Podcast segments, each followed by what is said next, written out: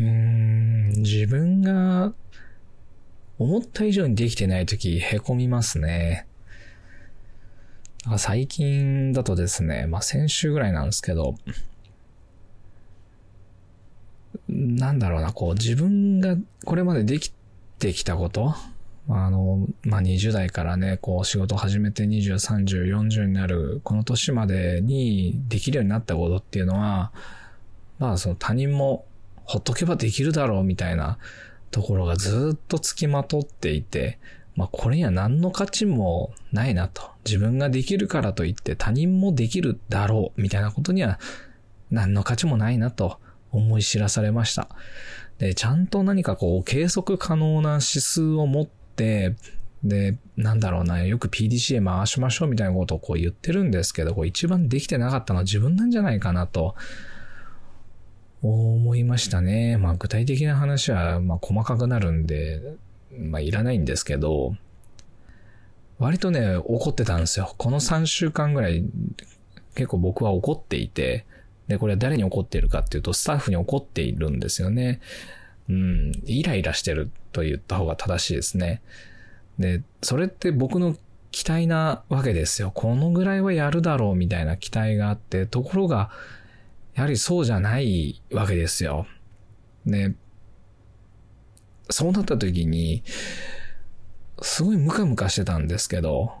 こうムカムカしてるだけではまあ何事も前にも進まないし、で、これまでの自分だったら、その、イライラするのがそもそも苦手なので、ああ、もうこの人いいや、つって、こうね、ブザ、バサッとね、ぶった切ってる、ぶった切っちゃう癖がね、これまでもずっとあったんですけど、まあそれでダメだなと。まあそれがね、今週気づいたことって感じですかね。いい。まあ、台風がね、去ってから、また今日から気持ちがいい青空が広がっております。まあ、風邪ひかないように本当気をつけないと、なかなかね、周りでも鼻水出してる人とかね、咳込み始めた人はまだそんないないですけど、まあ熱出してる人とかね、まあ、そういう話も聞くようになってきたので、まあ気をつけていきたいなと思っております。はい。では、やってまいりましょう。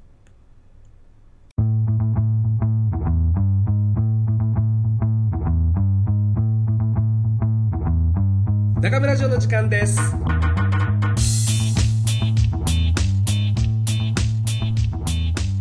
今日もニュースをやっていきたいなとは思ってるんですけど、なんかね、まあ、この辺から行きましょうか。では早速ニュース読み上げていきます。みずほ銀行、銀行の話ですね。まあこれあの、大きいメディアでも紹介されてたと思うんですけど、みずほ銀行12月から週休最大4日へということで、えー、3休、週休3日なら基本給は8割を保証。週休4日だと6割を保証するということで、みずほファイナンシャルグループは6日希望する社員を対象に週休3日や4日の働き方を認める制度を12月に導入する方針を明らかにした。新型コロナウイルス感染拡大を踏まえた新たな働き方に対応する。週休3日以上の本格導入はメガバンクでは初めて、基本給は週休3日で従来の80%程度、週休4日で60%程度になる。傘下のみずほ銀行、みずほ信託銀行、みずほ証券など6社の生産員を対象とする。昨年から認めている副業や通学介護などに時間を使える柔軟な人事制度に改める労働組合との協議を得て正式に決めると、えー、これ共同通信から出てますねまあこれすごいですよね最大4日今うちが最大3日の、えー、勤務体系のものと、えー、週休2日のものと用意していて週休3日でやってたけど、2日にしたいっていう人はまあ2日になってたりとか、まあその逆も可能なんですけど、まあそんな形をとってます。まあ4日はすごいっすよね。もうほぼアルバイトって感じなんすかね。どうなんだろう。まあでもこれがいいっていう人も中にはいるでしょうね。うん。まあ、副業とセットになってたりするんですけど、まあ、ど実際どうなんでしょうね銀行員の人たちがどういう働き方を望んでるかとかちょっとよくわかんないんですけどうんこれまあリストラの一種なのかなというふうに僕は感じましたというのもやっぱこれね希望者にって書いてあるんですけど仕事をそんなに回してない人というか、まあ、そもそもこう1週間に5日も出てこなくてもできるような分量しかやってない人は、週休4日でいいんじゃないみたいな提案してしまいますよね。おそらく僕管理者だったらそうするだろうなと思います。うん。でも、業務給の6割保証してたりするんで、みずほ銀行年収どれぐらいなんだろうな。まあわかんないですけど、新入社員で500万ぐらいあったとして、考えて6割だと300万ぐらいか。まあそんな悪くないですよね。生活も別にできるでしょうし。新入社員はそんなにもらえないですか？よくわかんないですけど、ボーナスとか出るとそのぐらいになるのかないずれにしても、給料の額面がもともと少ない方だとどんなもんなんでしょうね。この業界、例えばリビオとかだと週休4日で6割保証したら180万ぐらいか。これ結構生活きついでしょうね。180万の総支給に対して、保険料なんかかかりますからね、3割ぐらいは少なくともなくなるでしょうけど、現金で10、120万ぐらい、は月10万ぐらいか。まあ生活厳しいだろうな。うん、まあでも実際にはそのぐらいの仕事の分量で3日間出て、アルバイトでって考えると、まあ月10万あれば、割とバイトなら十分な範囲なのかなと。ただこれやっちゃうと、社会保険とか雇用、うん、なんだろうな、保険料？雇用保険はでもこのぐらい10万ぐらいいってるとあれでしょうし、税金も10万あると、年収120万あると税金取られちゃいますよね、所得税とか。不要には入らないと思うんで。うん、なんか税率の面ではあんまりメリットなさそうだなと思いますけど、まあこれ働いてる人たちがどうしたいかにもよるのかなと思いますけど、こういう働き方でもいいような気がしますよね。うん。で、例えばその週休3日、4日、4日か、あるうちで僕たちの業界、例えば散髪屋だったりすると、新人とかはもうほんとそのぐらい、週休4日ぐらいで3日間を実務的ななんだろうな、こう、実際の作業とかに当ててもらって、残り1日2日ぐらいはもうしっかり練習してくださいみたいなこともやった方がいいのかなと思いますけどね。もちろんその、生活できない水準でやっちゃうのはまずいのかもしれないですけど、逆に言うと、1年目の人とかだとね、仕事ないですよね。シャンプーとか顔剃りとか、まあ人数で分回すところはなんとかなったとしても、かなか売り上げに貢献するような人材ではないので、お客様を割とオーバーフローさせておかなきゃいけないわけじゃないですか。担当者1人につき、まあ、1時間で1人のお客様をカットすると仮定した時に、1時間にこう2人とか3人とかのお客様のブッキングをしていかないとアシスタントのこう出番ってないわけですよ。だから結局それってアシスタントが売り上げてるわけじゃないですよね。スタイリストさんが売り上げてるその利益の中からおこぼれとしてアシスタントに給料が出ててる、出てるっていう状態なので、まあ本当そうでもしないとアシスタント雇っていけないですからね。そうじゃなくて、うちみたいなワンオペでやってるとことかは、本当に自分の売り上げが立つまでは、まあ本当下働きじゃないですけど、タオル畳んだりとか、下掃除、ね、掃き掃除したりとかっていうものは本来別に正社員にわざわざやらせなくてもアルバイトの人でもいいし、なんか清掃業者とか雇えばずっと安く済むので、そういう人たちで全然十分なんですけど、まあそれでも働きたいっていう人がいたら、できる仕事の分量だけ仕事を与えて、残りは休みにして、そのお休みの日を使って自分で自己学習してくださいっていうのは、まあすごい正当なのかなと思いますよね。まあ、なんか今後そういう雇用の形態っていうのは増えていくといいなと僕は思ったりしています。まあそうあるべきなのかなというのが、うん、正直なとこですけどね。うちのスタッフにしても今いるその物品販売の方のスタッフにしてもやはりこう売り上げに貢献するような活動ができるようになるまでは、まあ、お休みを増やしてこうお給料の額面は減るみたいな流れは、まあ、一つオプションとしてあってもいいのかなと思ったりして考えていますけどね。まあでもこれはまあやっぱ契約なんでその相互にちゃんとやり取りをして決めていかなきゃいけないことかなとも思います。はい。じゃあ次。えー、自閉症は津軽弁を話さないこの謎に挑んだ心理学者が痛感したことっていうことでこれは今回ツイッターで、えっ、ー、と東博樹さんかなっ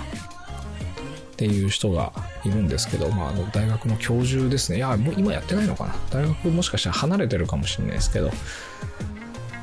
昔何の本読んだかな。なんとか2.0なんだっけな。ちょっと本のタイトル忘れちゃいましたけど結構もう面白い方です。東ひろひろきさん。で、この人がツイッターでシェアしてたんですけど、自閉症の子供は津軽弁を話さないそんな妻の一言をきっかけに心理学者の松本なんとかさん氏 名前の読み方わかんないですね、うん、言葉と心の謎の解明に乗り出した。松本氏は最初は軽い気持ちで調べていたが本にまとめるまで十数年かかった。現場の人々の経験や感覚に目を向けることの大切さを痛感したという。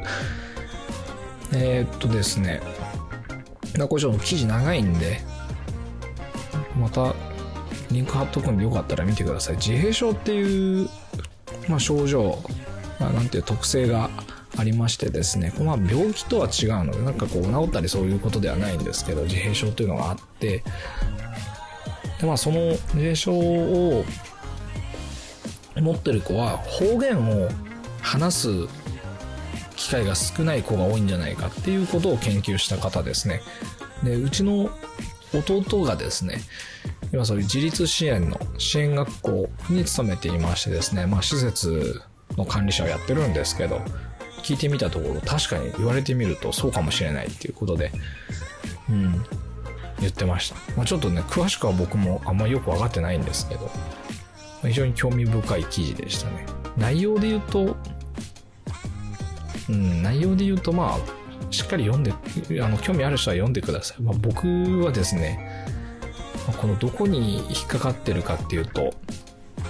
うんまあ、自閉症ということもそうだし、あとはまあ、アスペルガ症候群ってね、ありますけどね、似たような近い印象あると思うんですけど、アスペとか呼ばれたりやつ、呼ばれたりするやつですね。これら、共通してるかどうかちょっと僕定かじゃないんですけど、一つは思考のプロセスが定型発達の人たちとちょっと違うっていう人がいて、まあ、いわゆる俗に言う空気読めないやつとかがそうですね。うん。僕ですよね。まあほんとね、こう周辺の理解と自分が思ってることが違ってたりするってのはまあ多々あるわけですよ。もう結構厄介で。やっぱ学生時代は、すごい馬鹿にされたりすることもありましたし、まあ、専門の時にはやっぱり印象深いのはやっぱ空気読めないっていうのよく言われてましたね。で、仕事し始めてからも、相手が言ってることがなんかよくわかんなかったり、感情が理解しづらかったりとか、まあそういうことがあって、で、まあ、すごい軽い場合はですね、日常生活さほどこう、影響を与えず、なんとなく周りの周辺の行動をコピーしたりしながら、なんかこう、チューニングしていくんだと思うんですけど、まあ、あんま重度になるとね、やっぱ生活困難になったりして、そういう場合は、こう、自立支援の施設とかね、そういうところで、こう、生活のこう指導とかをね、なんかしてもらいながらやってったりするんだと思うんですけど、僕結構この、突飛な、突飛な能力持ってる人たち好きで、もともと。うん。やっぱな、なんかこう、ポンコツなわけですよ。こう一般社会においてはすごいポンコツなんですけど、秀でたとんでもない能力を持ってたりすることもあるっていうことで、結構ね、この手の人たちと話するのすごい好きなんですよね。うん。まあまあ、なんか、そんな自閉症とかアスペルガーの記事だったんで、おっと思ってびっくりした感じです。うん、次。米国のマイコマイクロソフト在宅勤務永続可能に働き方柔軟にコロナ景気でっていう共同通信ですね。これもまあ、まあ、の、アメリカのマイクロソフト社がですね、在宅勤務を希望する人はまあもうずっとやっていいよっていうことで、まあ似たような感じですよね。まあこの人たちはできるんでしょう。まあのできるんだと思いますよ。まあ関係ないですもんね、特に。うん、IT 関係の人たち。うん。次。えー、C ネットジャパンっていう。じゃあ違う。ジャパン、ジャパン C ネットだ。うん。インスタグラムから飲食店を即時予約できるテーブルリクエストがローンチされたということで、えー、ペスポは10月の8日、フードテック領域で、えー、フードテックっていうのは、え、ー、と、食品のテック、えー、テック関係とか言いますけど、まあ、IT ですね。テクニカルの、こう、IT 業界、フフードの飲食の IT 領域、フードテックですね。フードテック領域で、えー、飲食店向けに集客支援サービスビスポをテーブルリクエストへとリニューアルし、インスタグラム上での、すいません、ちょっとカミカミで、えー、飲食店の即時予約サービスを10月12日より提供開始すると発表した。当社によると、これまで飲食店は集客に既存の検索サービスを利用し、基本料金に加えて予約来店人数に応じて重量課金により費用を支払ってきたという、そこに今年は新型コロナウイルスによる自粛や短縮営業などが重なり集客が落ち込む店舗が急増している。このような環境下で無料で利用できる集客支援サービスビスポを空席だけを探すことができすぐに予約が確定するというサービスコンセプトを来店希望者や、ね、飲食店にとってより分かりやすく伝えるためテーブルリクエストリニューアルしたもうこのキーがちょっとよく分かりづらいですけどまあやっぱ言ってることはまあすげえ単純で。インスタから予約できる。アプリが誕生しましたっていう、まあ、このインスタグラムの中にそもそもあのデフォルトでついててこれまあ以前紹介したと思うんですけどこの手のやつっていうのはリビュー室でもまあすぐにできるようになるようになるだろうと思います。うん。まあ、この辺ねやっぱちょっと早め早めに押さえといた方がいいのかなとも思うんですけど僕とかは全く必要としないですね。そのなぜならばなぜならばというとやっぱこう一般的にこういうサービスが提供されてマスにこうリリースされてから乗っかるとやっぱすごい事後的なんですよね。後発的というか。なんか自分のお店のシステムが出来上がってないのに社会のシステムに合わせて自分が動かなきゃいけなくなるのであんまね僕は好きじゃないんですよね。ただそれにすら参加しないともう完全にこうなんだろうな。陳腐化してしまう。違うな。やっぱ利便性が悪く感じるようになると思います。お客様にとっては。うん、やっぱこう使い勝手悪いなっていう風に感じてしまう方が増えていくのかな。例えばキャッシュレスとかもそうですけど僕まだそのサービスそのものがほとんどない時にこう寄せ集めのペイパルとかもそうですけどね、まあ、かなり先行してやってた企業をしか選択肢がない中でこういかにキャッシュレスをするかっていうことを考えてそのキャッシュレスの目的ですよね、まあ、僕の場合はその時間を作るっていうことを目的にやったんですけどその目的になく世間がこうクレジットカードでの支払いとか QR コード決済とか求めるようになったからって始めちゃうともう自分にとってはメリットあんまないわけじゃないですか。で、お客様にとってはその、でもそれもデメリットすら感じるわけですよね。まだ対応してないのかみたいなね。で、ようやく対応できるようになったとしても、そのお客様方も多分その、なんだろうな、キャッシュレスとして決済を自分がするメリットとかあんまりこうはっきり認識してない方が多いのかなと思うので。まあなんか何の何の話をしてるかっていうと、まあ、あんまりこうね遅ら遅ればせながらやるみたいなのはね僕はあんまり好きじゃないなと。ただやってないならやらないよりマシだと思うんでやっといた方がいいのかなとは思うんですけどね。まあ便利でしょうけどね予約できるようになると。まあこれで集客できるようになるんじゃないですかね、まあ、たくさん人呼びたい人はもう絶対やっといた方がいいですね。うん。たくさん人いらない人にとっては別にどっちでもいいやつだと思います。でも知らないままではいられないっていう感じですかね。いや今日すごい気だるくてすみません。もうほんとね、すごい気だるいなと思いながらやってるんですよね。え、クォーツジャパン。えーファクトフルネスに理解するグローバルの現在地ということで、毎朝の、えー2018年にユーザーベースグループ入りした世界で2000万人以上読者を持つグローバル経済メディアクォーツ。クォーツって名前これ呼び方合ってんのかな？まあいいや。その日本パネルクォーツジャパンは2019年11月にローンチを迎え、次世代ビジネスパーソンに向けて AM メール、デイリーブリーフ、ブリーフと DM メール、ディープ、ディープディブ、週末版ガイドトゥガイズの3本のニュースレターを通じて世界では次に起こることを毎日お送りしていますということで、まあ、朝、朝のメール、夕方のメール、週末のメールって感じなんですかね。まあ、世界のあらゆるデータをロジカルかつ視覚的に理解するのに役立つクォーツ独自のコンテンツってなんかこのクォーツっていうのは、えっ、と可視化することにすごい特化したメニュースメディアらしいんですよ。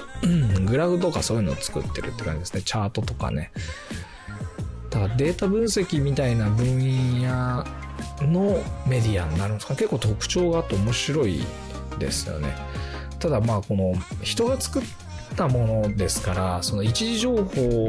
を自分で打ち込んでグラフ化してるわけじゃないわけじゃないですか。見てる側もう見てる側はもうすでにこのグラフ化されたものを見るようになるので、まあ、なんかこう驚異的なものがあった場合にですね、まあ、それをこうなんだろうな鵜呑みにしてしまう可能性すらあるとは思うけど、まあ、でもこれもやっぱねうーん見てないよりは見た方がいいのかなと。僕は思うんですけどね。これ有料版なんで1年間で1万円ぐらいだったっけな、まあ、早速申し込もうと思ってはいるんですけど。うん。うん。でもやっぱこれをうーん。何のバイアスもなく見るのっていうのは、まあ、難しいと思うんですよね。ただなんかほんと一時情報ばっかり集めてきてもう自分でデータ解析していくみたいなことは忙しすぎてできないわけじゃないですか。うんだかしょうがないですよね。悪意ない人のやつを見るしかないと僕は思うんですからね。うん。なんか今回のこのコロナウイルスの時もそうだと思うんですよ。なんかファクトチェックだとかねエビデンスがとかって言ってる人たちたくさんいましたけどなんか正確な情報って別にまだ今ないですよね、まあ、データはねそうですけど例えば分母がよくわかんないとかね人口1億2000万人ぐらいおよそいるわけですけどそのうち何人検査してその検査した対象になった人たちはなぜなのかとかえー死因とかもそうですよね。なぜ亡くなってしまったのかとか、持病があっただなかったとかも含めてですね、あの、数をかけてグラフにするのは、何かしらこうね、やっぱこう、バイアスかけることが可能になってしまって、いろんな数の取り方ができるので、切り取った部分で、こう、ストーリーが作れちゃうわけじゃないですか。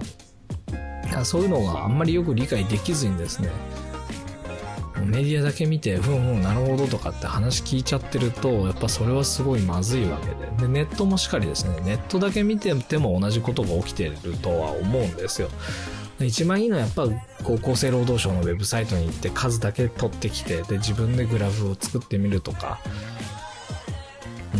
うんまあいんですよね。でも厚生労働省は厚生労働省でまたなんか何かしらのバイアスをかけてたりするのでそこもちょっと調べてとかってやってるとまあキリがないしその専門家じゃないのでそんなこといちいちやってらんないです。しだからそれが分かって事実がまあたとえたとえこう正確より事実に近いことが自分の中で理解が深まってできたとしてもそれ社会が世間がですね自分の周辺がそれを同じように共通の理解をしてないと仮の話ですけどコロナはじゃあまあ大したことない。これはもう風邪の一種だしもうなんかそんなに怯えるほどのことじゃないんだって自分が思ってたとしても周りの人たちがそう感じてなければやっぱこう自分の生き方としては無防備にはなれないわけで、あ、その逆もしかりですね非常に自分としてはこう恐ろしいとこれは危険性がまだまだはらんでいて、十分に用心するべきだと思っていても、周りがもうなんか大したことないよね、飽きちゃったよねっ、つって、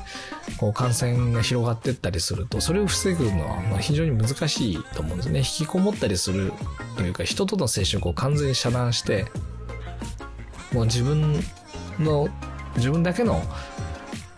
こうね、こうなんだろうな、空間とかっていうのを、うん、作んなきゃいけないのかなと思ったりするんですけど。まあなんか、そういうことですよ。うん。ファクトチェック。事実をどう捉えるかね、世間との調子を合わせる方法とか難しいですよね。難しい。もう基本的には世間にこう長いものに巻かれていくというのはやっぱ割と避けがたいことなので、うん、避けたいとこではあるんですけど避けがたいことなので、ある程度仕方ないのかなとも思ったりしてますけどね。嫌ですけどね。自分がこう世間に流されてしまうのはすごい嫌ですけど。まあやっぱポジションというか立ち回りなんで、だから相対的な距離感を理解しながら、世間はこんな感じ、自分はこう、間を取り持ってこのぐらいを、こんなペースで、みたいなね、立ち回りをこう理解するという意味では、まあ、必ずしも自分の自我を通す必要はないし全てをこう他人に委ねることはしなくてもいいしうまく自分の立ち回るポイントをね判断できたらいいなと思います。さあまあいよいよよくわからない話になってきたので今日この辺にしたいと思いますちょっとね編集したりするのすごいめんどくさいんでもう取って出しみたいな感じで上がると思いますけどまた次回も聞いてください。なんかリスリクエストとか欲しいっすね。あ、いや、僕、こう忘れてた。すげえ忘れてたんですけど、あの、質問箱に質問くださってたんですね。もうすごい長いこと気づいてなくて、本当に申し訳ありません。また、次回以降、思い出したら 思い出したらお答えしていきます。ウィズコロナ、アフターコロナの繁盛する理容室のイメージありますかっていうのと、マンダリズムっていうドメインはどんな意味なんですかっていうことで、うん、いただいてましたね。忘れてました。すいません。これまた次週以降やっていきたい。これ中心にやっていきたいですね。次回は。ということで、今日はこれから地元の友達の、まあ、幼馴染ですね。小学校からもずっと、ね、子供の頃から一緒だった幼馴染のお父さん今年亡くなりましてですね、癌だったんですけど、そのツイート、まあ、すごい世話になったおじさんなので、みんなでちょっとツイートをやろうということで、ツイート集会ですね。えー、バイクでブンブンブンブンブンブンブンブンつって走ってこようかなと。冗談ですよ。バイクじゃ走んないさ、あの、お酒飲みに行こうっていうことになってまして、まあ、この後行ってまいります。いやー、でもね、こんなご時世ですからね、僕絶対感染するわけにいかないし、ちょっとね、気が引けるとこもあるんですけど、本当久々にみんなに会えて、嬉しいのと、ちょっと複雑な気持ちで行ってまいります。皆さんも体調どうか気をつけてお過ごしください。はい。というわけで、また次週お会いしましょう。ありがとうございました。長村でした。ピース。